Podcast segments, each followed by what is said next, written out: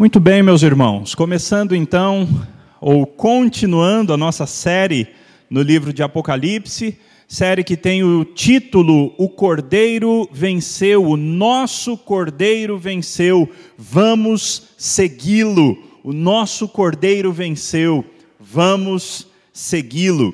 Na última quarta-feira nós estudamos, bem, na penúltima, na uh, penúltima quarta-feira nós estudamos os capítulos 2 e 3, estudamos as cartas que João mandou para as sete igrejas. E nós vimos que cada igreja estava enfrentando uma situação específica. Elas não estavam todas enfrentando a mesma situação mas cada uma delas enfrentava algumas questões específicas. Algumas igrejas estavam sob perseguição, outras igrejas iriam enfrentar perseguição.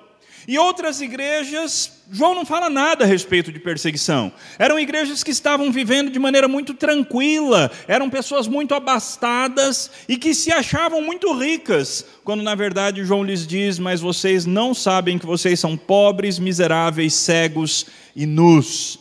Então existiam igrejas de todos os tipos ali entre aquelas sete igrejas, assim como também existiam diferentes contextos naquelas igrejas. Quando a gente chega no capítulo 4 de Apocalipse, acontece uma grande mudança. E essa grande mudança é demonstrada no fato de que, o, de que o capítulo começa com depois destas coisas. Ou seja, aquelas primeiras coisas passaram, João já teve aquela primeira visão do nosso Senhor Jesus Cristo, o Senhor Jesus Cristo já o comissionou para escrever para sete igrejas aquelas sete cartas que Jesus Cristo dita, e agora então vai começar propriamente dita a revelação principal de João. Num certo sentido, até aqui nós tivemos uma grande introdução. E agora, nesse momento, é que começa de fato o livro de Apocalipse. Nós faremos a leitura e então procederemos à explicação e aplicação do texto. Assim diz a palavra do nosso Deus em Apocalipse capítulo 4. Depois destas coisas, olhei, e eis não somente uma porta aberta no céu, como também a primeira voz que ouvi, como de trombeta ao falar comigo, dizendo: sobe para aqui, e te mostrarei o que deve acontecer depois destas coisas. Imediatamente, a voz falou, João foi. Imediatamente eu me achei em espírito, e eis armado no céu um trono, e no trono alguém sentado. E esse que se acha assentado é semelhante no aspecto à pedra de jaspe e de sardônio e ao redor do trono há um arco-íris semelhante no aspecto à esmeralda. Ao redor do trono há também vinte e quatro tronos, e assentados neles vinte e quatro anciãos vestidos de branco, em cujas cabeças estão coroas de ouro. Do trono saem relâmpagos, vozes e trovões, e diante do trono ardem sete tochas de fogo que são os sete Espíritos de Deus. Há diante do trono um como que mar de vidro semelhante ao cristal, e também no meio do trono e à volta do trono, quatro seres viventes cheios de olhos por diante e por detrás.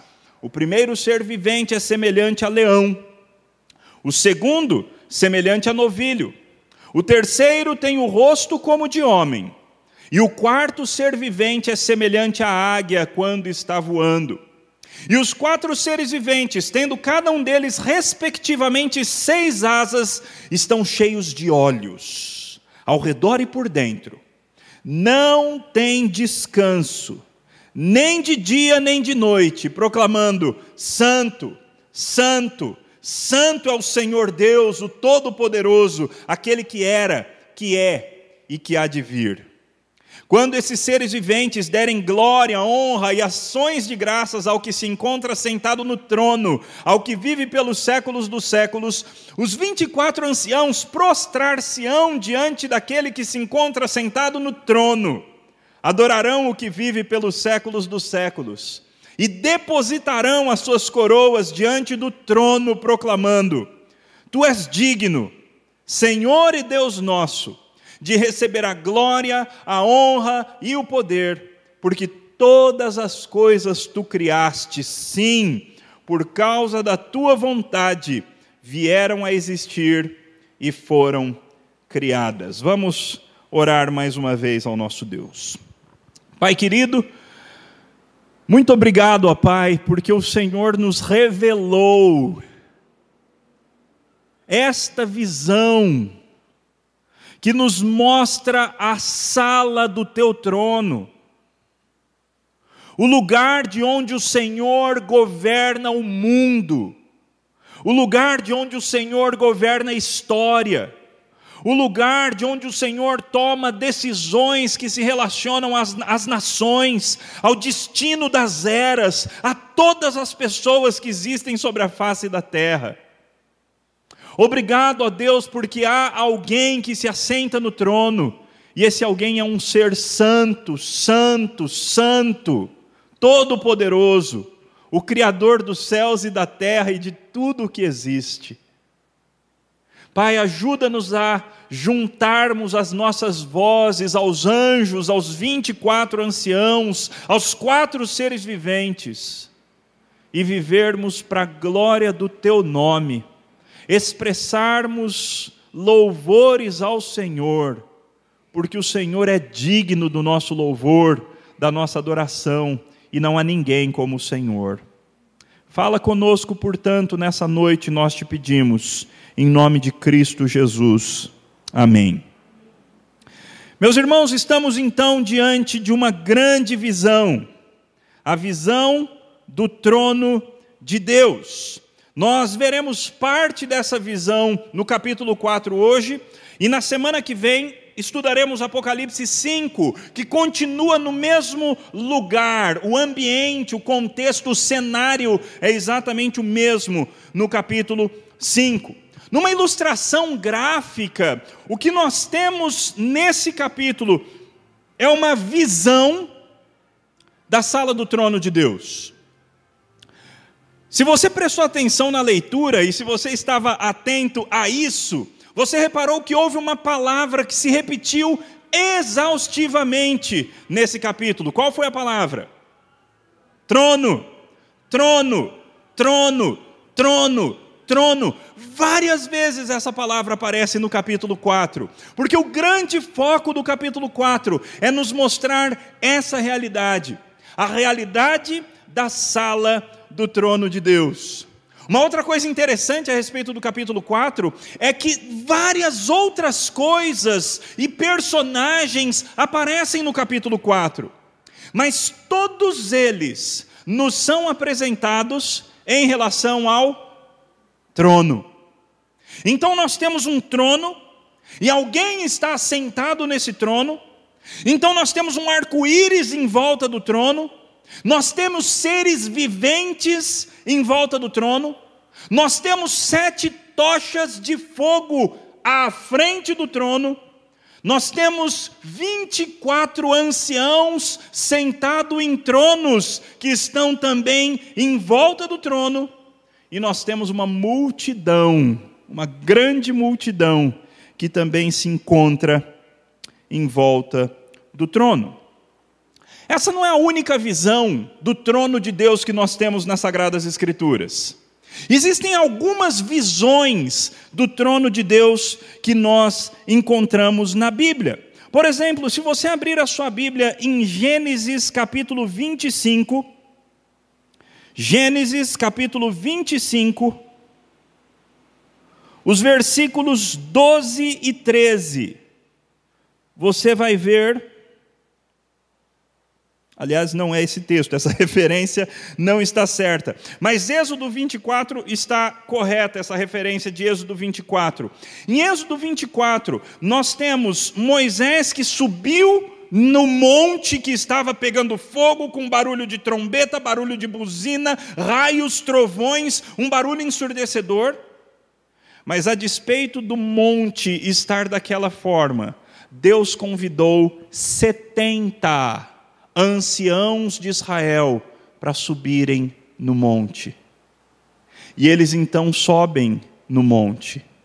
E quando eles chegam ali no monte, de repente o, o chão se transforma num chão de safira.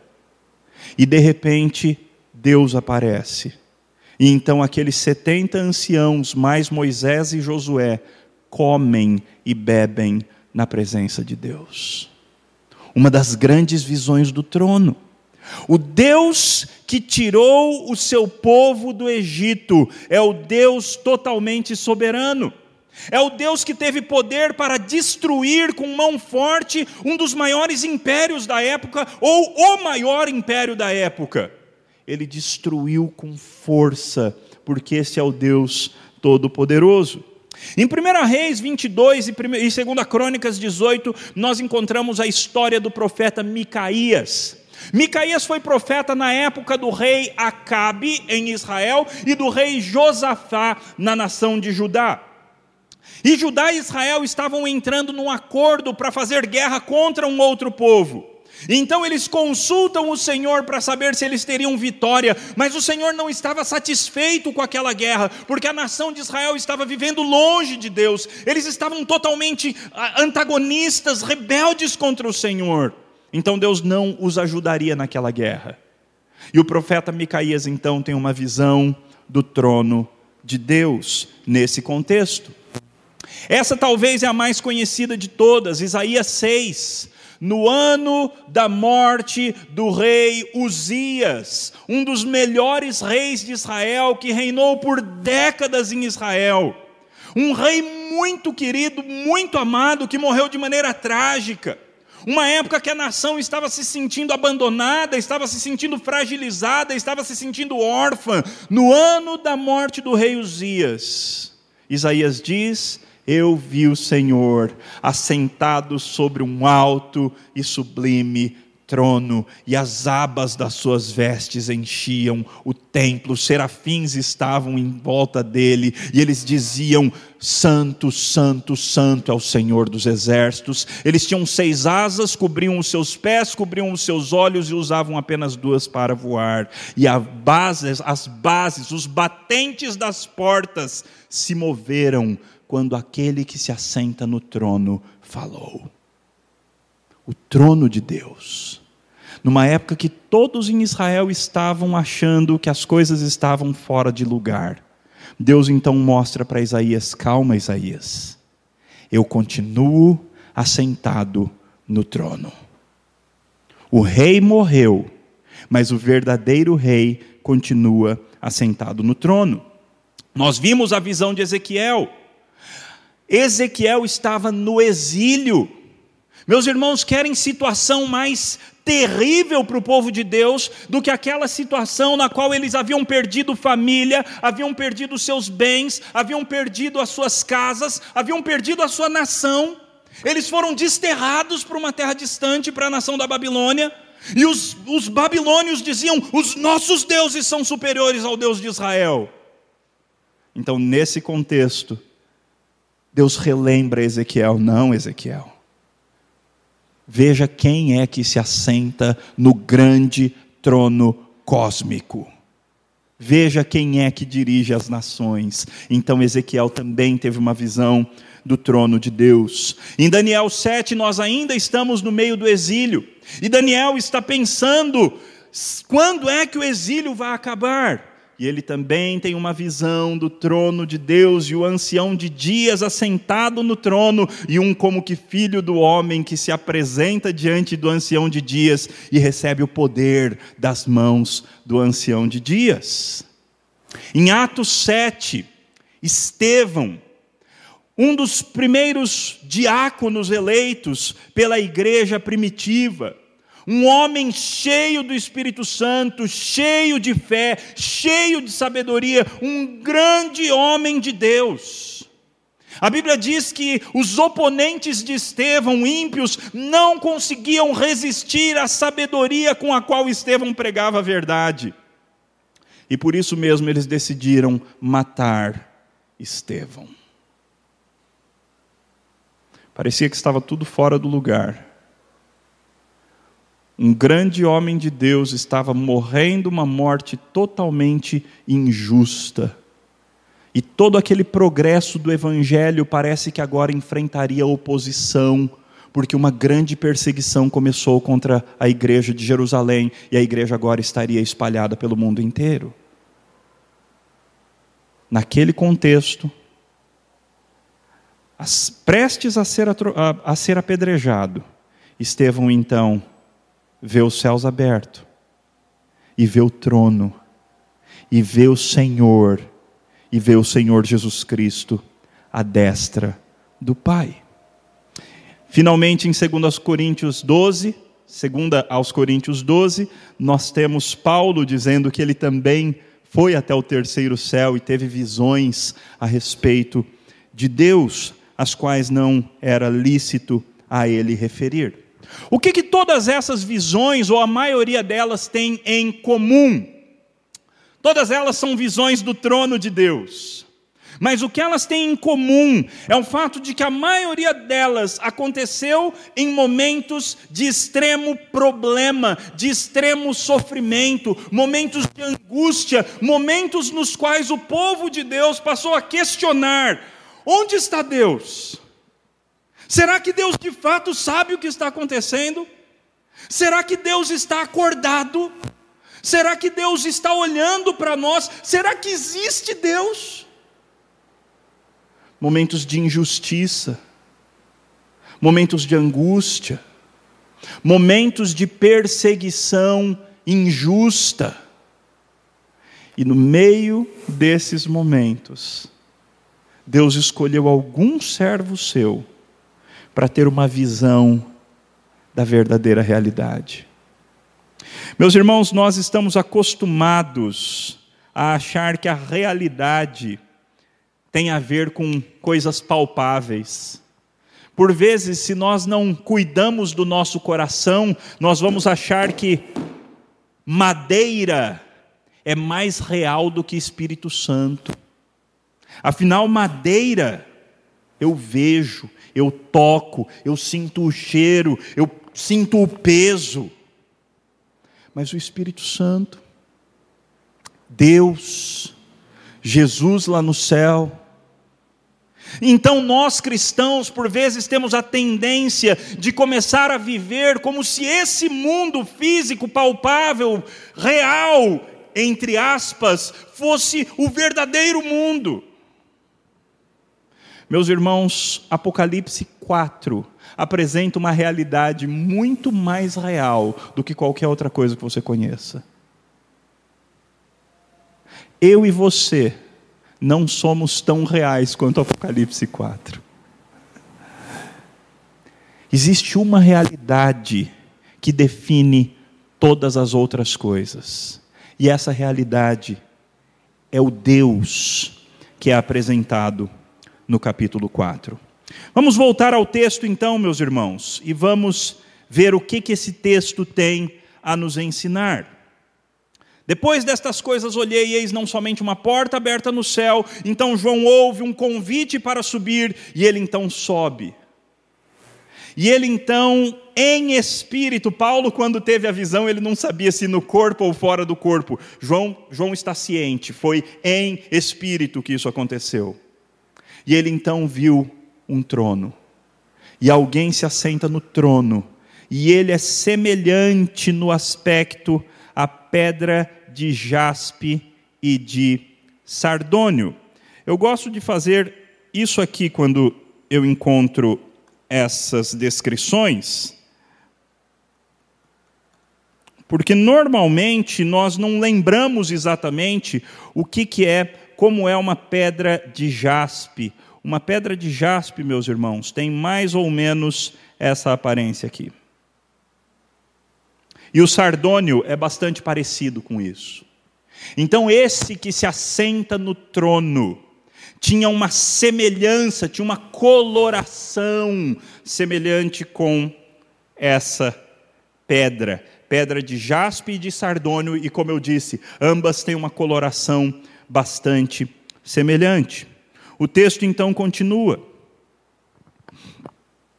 Ao redor do trono há um arco-íris, semelhante no aspecto à esmeralda. E aqui de novo, é útil nós irmos ao algum a internet, algum lugar e encontrarmos uma esmeralda.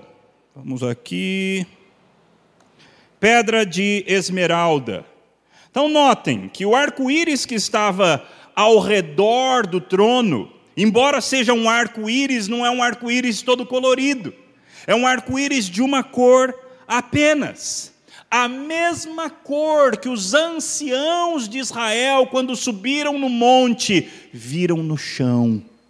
Só que lá é apresentado com aspecto de safira e aqui é apresentado com aspecto de esmeralda. As duas pedras têm uma coloração e uma aparência bastante semelhante. O que João vê, meus irmãos, é algo indescritível em sua totalidade. O que João está fazendo aqui é tentar descrever para nós, com imagens que nós vamos conseguir entender, algo que em última instância é impossível de descrever. A beleza que João viu, a glória que João contemplou, são indescritíveis. Mas João está fazendo um grande esforço, e graças a Deus, inspirado pelo Espírito Santo de Deus, para nos ajudar a ter uma noção dessa maravilha que ele viu. Ao redor do trono, versículo 4, há vinte e quatro tronos e assentados neles vinte e quatro anciãos vestidos de branco, em cujas cabeças estão coroas de ouro. Quem são esses vinte e quatro anciãos? De verdade, de verdade, ninguém sabe. Ninguém sabe. Com certeza absoluta não se sabe. As interpretações mais comuns são: são os doze patriarcas, os doze filhos de Israel, mais os doze apóstolos. Até porque Jesus, em certo momento, disse que os apóstolos se assentariam em tronos para julgar as nações. Então é uma possibilidade interessante. Então a igreja de todas as épocas, a igreja da velha aliança e a igreja da nova aliança estariam representadas na sala do trono de Deus. Nós estamos representados na sala do trono de Deus pelos 24 anciãos. Mas uma outra possibilidade é que esses 24 anciãos são anjos. São seres angelicais, seres espirituais com uma alta patente, com uma alta autoridade. Quem são então? Nós não sabemos exatamente. O que sabemos é que são pessoas com grande, impressionante autoridade, porque eles se assentam ao redor do trono do, do Deus Todo-Poderoso e eles usam as suas coroas, embora daqui a pouco eles vão fazer algo com as suas coroas. Então nós temos a continuidade dessa descrição, versículo 5: do trono saem relâmpagos, vozes e trovões. A mesma coisa que acontecia lá no alto do Monte Sinai, quando Deus estava ali presente, revelando-se de maneira especial para o povo de Israel. Relâmpagos, vozes e trovões. Diante do trono, sete tochas de fogo que são os sete Espíritos de Deus. E aqui é meio estranho para a gente, não é? Porque nós achávamos que Deus só tinha um Espírito. E aí, de repente, o Apocalipse vem e fala dos sete Espíritos de Deus. O que, que está acontecendo? Lembre-se, Deus é Espírito. E o Espírito de Deus, a terceira pessoa da Trindade, evidentemente também é um Espírito. É, portanto, indivisível, incontável. Então, quando ele fala os sete Espíritos de Deus representados nessas sete tochas, é uma maneira simbólica de dizer a perfeição, a completitude do Espírito Santo de Deus está diante do trono de Deus. Adiante do trono, um como que mar de vidro, semelhante ao cristal. Quando você pensa em vidro, você pensa nessas coisas que nós temos aqui, não é? Ah, os, os vidros daquela época não eram assim, não existia esse tipo de vidro naquela época. Naquela época, o vidro, o espelho que eles usavam era uma parte de, era uma peça de bronze bastante polida. E o que eles conheciam mais parecido com um vidro nosso é o cristal. Se você pegar um cristal, o cristal não é translúcido desse jeito. Ele não é totalmente transparente. Um cristal é, é, é difícil de você ver através do cristal. A luz passa, mas não é possível de ver. E em frente ao trono existia esse mar de vidro semelhante ao cristal. Notem os irmãos que nessa descrição, o que nós temos não é um lugar totalmente convidativo. Nós temos alguns cânticos que falam sobre estar na sala do trono ou tocar nas vestes do rei, coisas desse tipo, que não, não tem muita noção do que, que é esse lugar. Meus irmãos, esse lugar não é um lugar fácil de se estar. Esse é um lugar aterrador.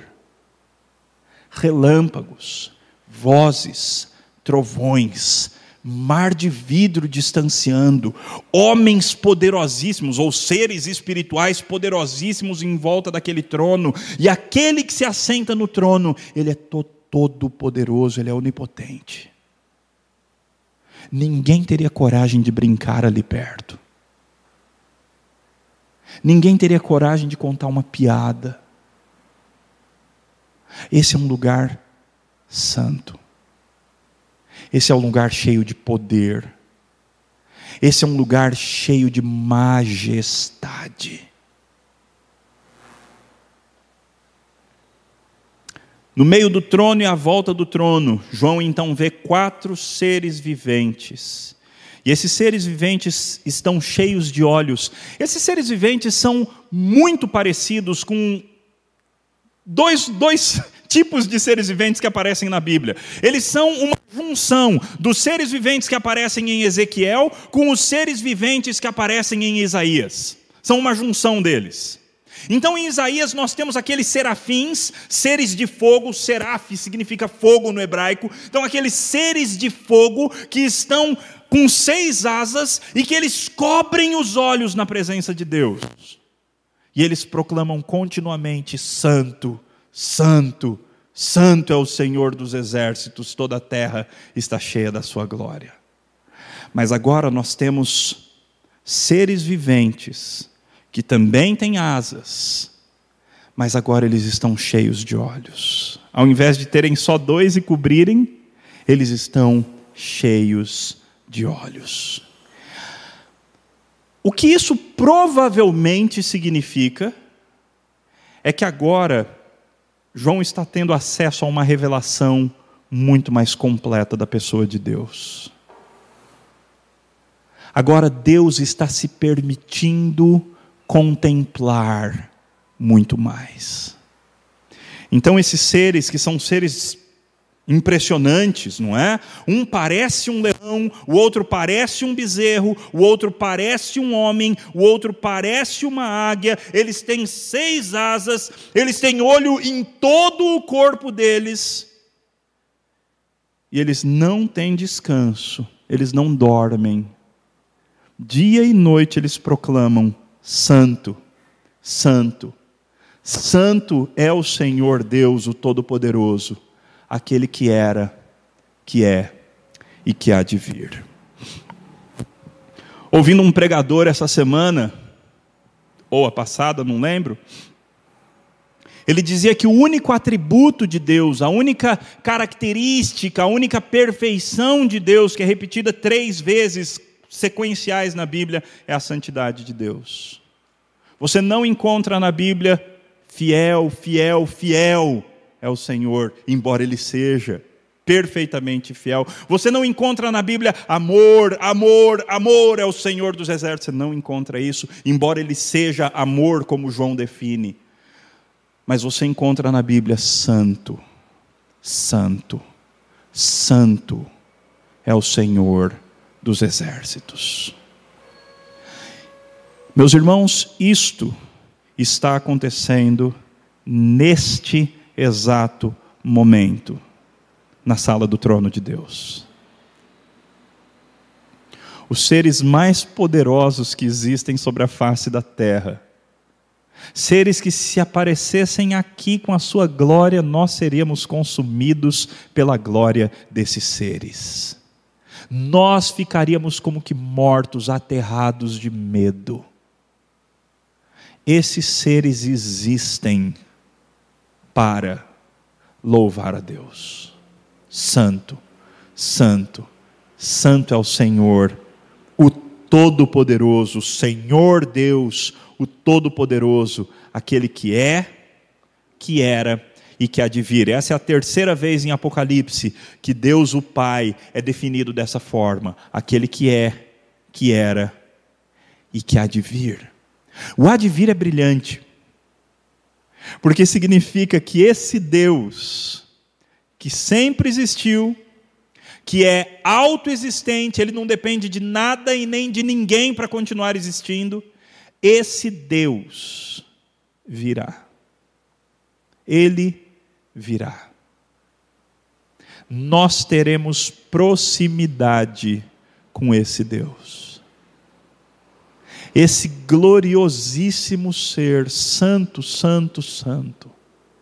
Esse que é diferente de tudo que nós conhecemos. Esse Deus inacessível e inalcançável nas nossas próprias forças. Ele virá. Ele vai montar a sua tenda no nosso meio. O céu vai baixar a terra e ele virá e estará conosco. Essa é a grande imagem com a qual o livro é concluído. E aí então, depois de apresentar esses grandes seres e todo esse cenário, João então diz o que, que aconteceu.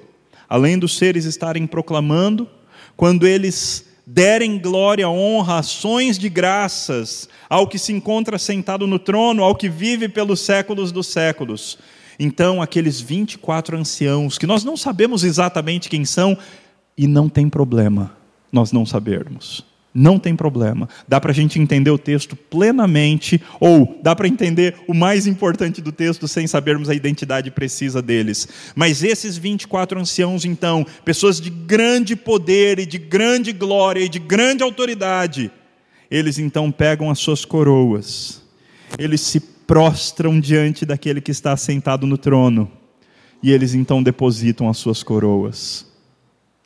Então, agora nós temos um segundo grupo musical no Apocalipse. O primeiro grupo foi o grupo dos ah, o grupo dos quatro seres viventes com rostos de animais.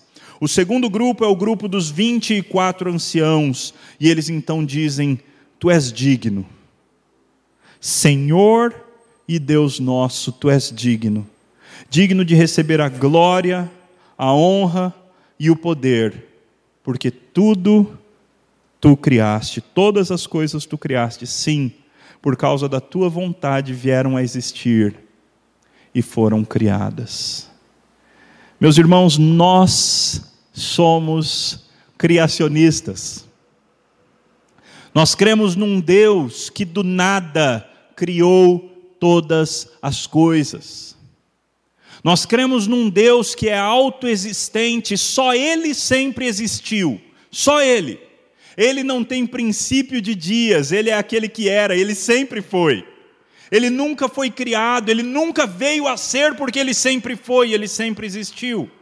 E este ser todo-poderoso, do nada, quando nada havia, não existia matéria, não existia tempo, não existia espaço, não existia luz. Esse Deus então passou a criar, a partir do nada, todas as coisas pela palavra do seu poder. E é por isso que esses seres estão louvando a Deus.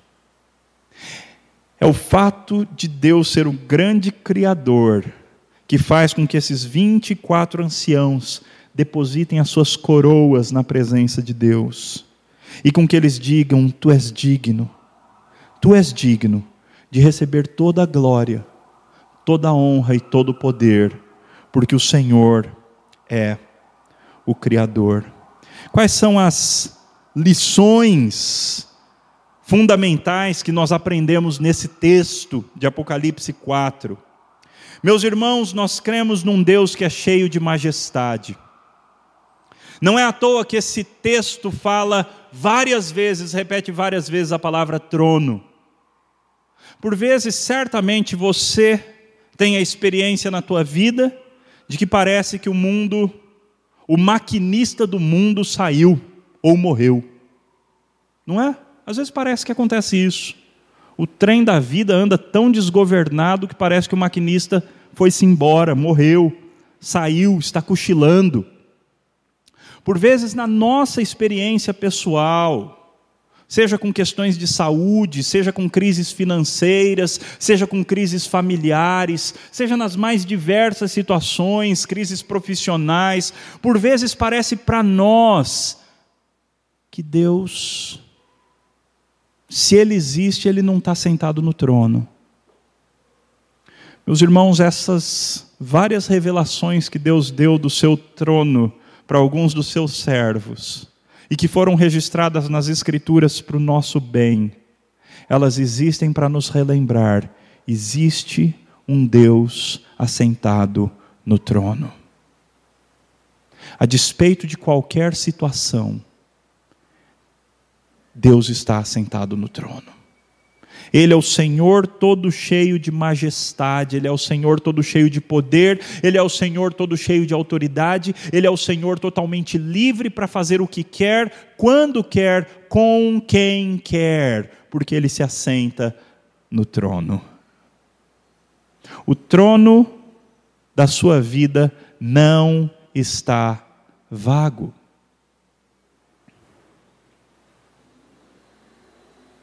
Por outro lado, meus irmãos, tem vezes que nós queremos nos assentar nesse lugar, não é? Sabe uma das coisas que Apocalipse 4 ensina? Apocalipse 4 ensina que você não é o centro do universo. E é importante lembrar isso. Você e eu, nós não somos o centro do universo. Você não é o centro da sua própria vida. Você não é o centro da tua família. Você não é o centro dos teus filhos. Você não é o centro da tua esposa, do teu esposo. Existe alguém que se assenta no trono. Ele tem que ser o centro. Sai do trono, meu irmão. Sai do trono, minha irmã. Quem nós pensamos que somos para querermos nos assentar nesta cadeira santa que não nos pertence? Por vezes questionamos o que tem acontecido na nossa vida, ou na vida de outros, ou no país, ou em outros países. Meus irmãos, existe um Deus que se assenta no trono, que é soberano sobre cada coronavírus que está por aí. O mundo não é um trem desgovernado, meus irmãos. Existe um Deus que está no trono. E Ele está no trono com relação às macro coisas, Ele está no trono decidindo o que acontece em Marte nesse exato momento, em Plutão e nas galáxias mais distantes. E Ele é Senhor dirigindo o que acontece na vida da formiguinha mais pequenininha que está andando em algum lugar oculto do planeta. E Ele é o Senhor que se assenta no trono no que concerne a tua vida. Existe um Deus que se assenta no trono. Esse Deus é santo. Esse Deus é santo. Esse Deus não é um Deus que nós podemos nos aproximar de qualquer jeito. Hoje de manhã, o Dr. Mauro Meister estava pregando lá na devocional da minha escola, do Andrew Jumper. E ele mostrou em Êxodo 24 como que antes dos anciãos poderem subir e comerem na presença de Deus, antes disso teve que acontecer um sacrifício.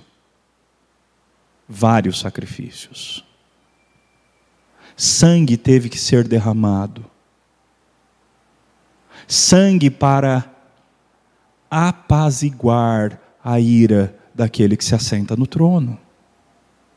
Porque eu e você, em nós mesmos, não somos adequados para chegar diante do trono de Deus. Este Deus é santo, santo, santo. E nós, nos nossos absolutamente melhores momentos, não somos em nós mesmos. Então eu e você, nos nossos próprios direitos, a gente não tem o direito de chegar perto desse Deus. Esse é o problema que o capítulo 4 apresenta. Isso é um problema.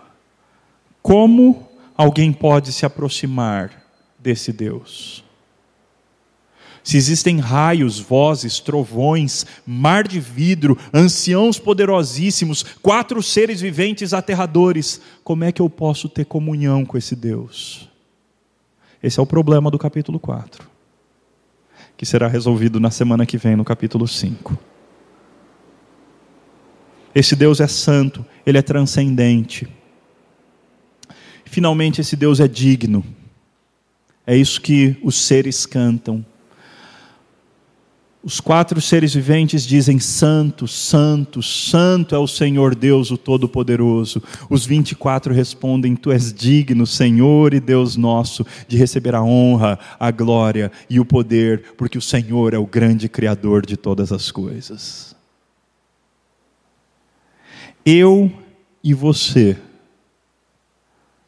só tem uma coisa que nós podemos fazer que é compatível com a grandeza deste grande ser: